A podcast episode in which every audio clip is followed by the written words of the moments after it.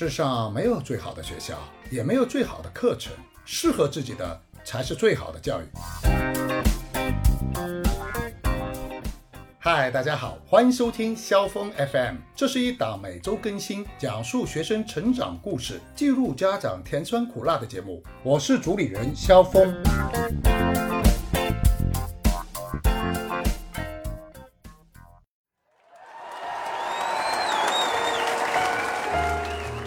欢迎来到我的播客间，收听我的节目。今天我们来聊一聊高考之后啊，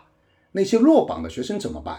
九月一号来临，大部分的高考学子都会踏入自己心仪的大学校园，开始自己的大学教育生活。那对于那些高考发挥失利、考得不太好的那些学生，没有进入到自己的梦校，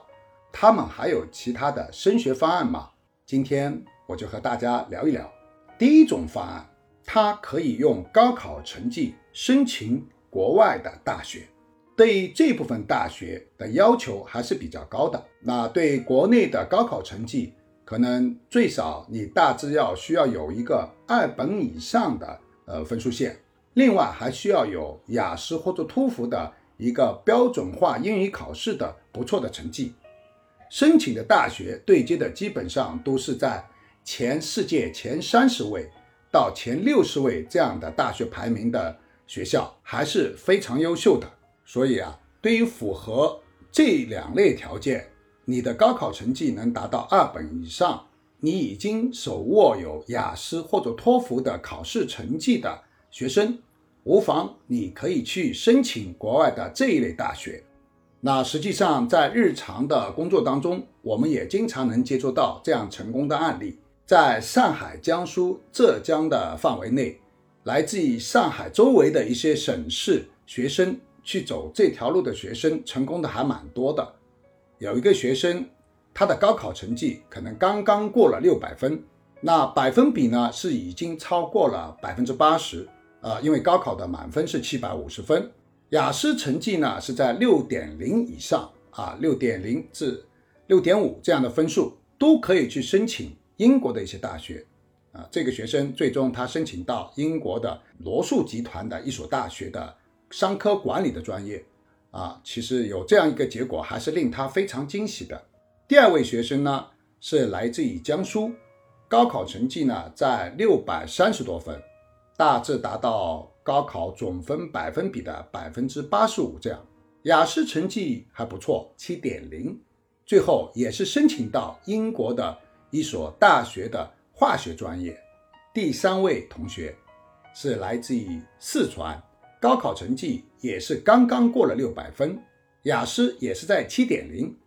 也是申请到了英国的一所大学的法律专业的入学。那对这三位同学来说，由于高考成绩不是特别理想，也没有申请国内名校，那最终用高考成绩加上他的雅思或者托福成绩申请到国外的一流大学，这样一条路对这些学生，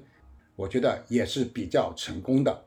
如果你的高考成绩有整分的百分之八十以上这样的成绩和具有雅思托福的成绩。完全可以大胆的去申请国外这一类的大学。第二个升学方案，可以在国内就读国内的国际本科二加二、三加一、四加零这样的项目，所谓的中外合作办学项目。二加二就是你可能在国内的大学里面读两年，大一、大二本科，大三、大四你去去到国外对接的院校就读。有在国外读一年的，那是就是三加一，国内三年，国外一年；四加零的项目就是四年的大学，通通是在国内就读的。这一类教育部批准的中外合作办学的项目，在国内有，但是数量不是特别多，而且呢，对接的这些国外大学，它的学术排名，世界 QS 排名的。一百名大学之外，也就是说，如果你希望申请一百名之内的比较好的国际大学，那不是这个方案的这个通道。那么我们所讲的第二个方案就是国际本科，国内二加二、三加一、四加零的这样的一个方法。好，第三种方案就是都没有选择以上的这样的通道，但是呢，学生又没有语言成绩，学术也没有这么优秀，高考的成绩也没有达到百分之八十以上这样的一个比例。那这样的学生有没有其他的升学之路呢？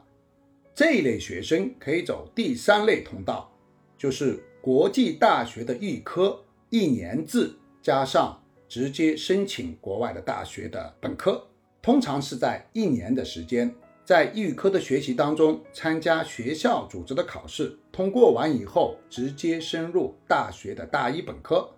英国的本科是三年，如果经过一年的预科的学习，在就读本科三年，一共在本科阶段花了四年的时间，其实和国内的同学同步四年毕业，时间上。也是对等的，但是世界上比较优秀的大学，像英国的基伍牛剑，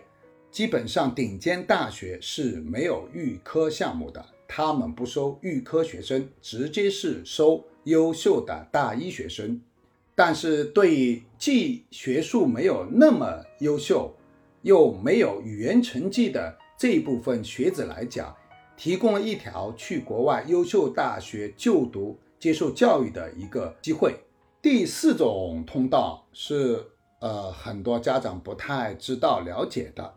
那就是这部分高考落榜的学子，他可以去选择就读一年制的课程，比如 A Level 的一年制的课程和 D A C 高考的课程。那由于这些高考的学生已经有了相当的学术基础，如果去就读一年的 A Level 的这个课程和 DSE 的课程，都能够在一年以后去申请他们各自官方考试，从而申请各自心仪的大学。像 A Level，它是主要学习三到四门的主修课程和两到三门的。呃，选修课程 DSC 的情况也是非常相似 DSC 是有四门主修课加上两门的选修课程。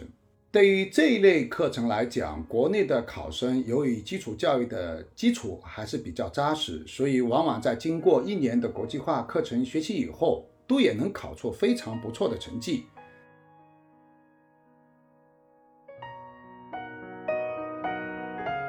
好了，今天的节目就聊到这。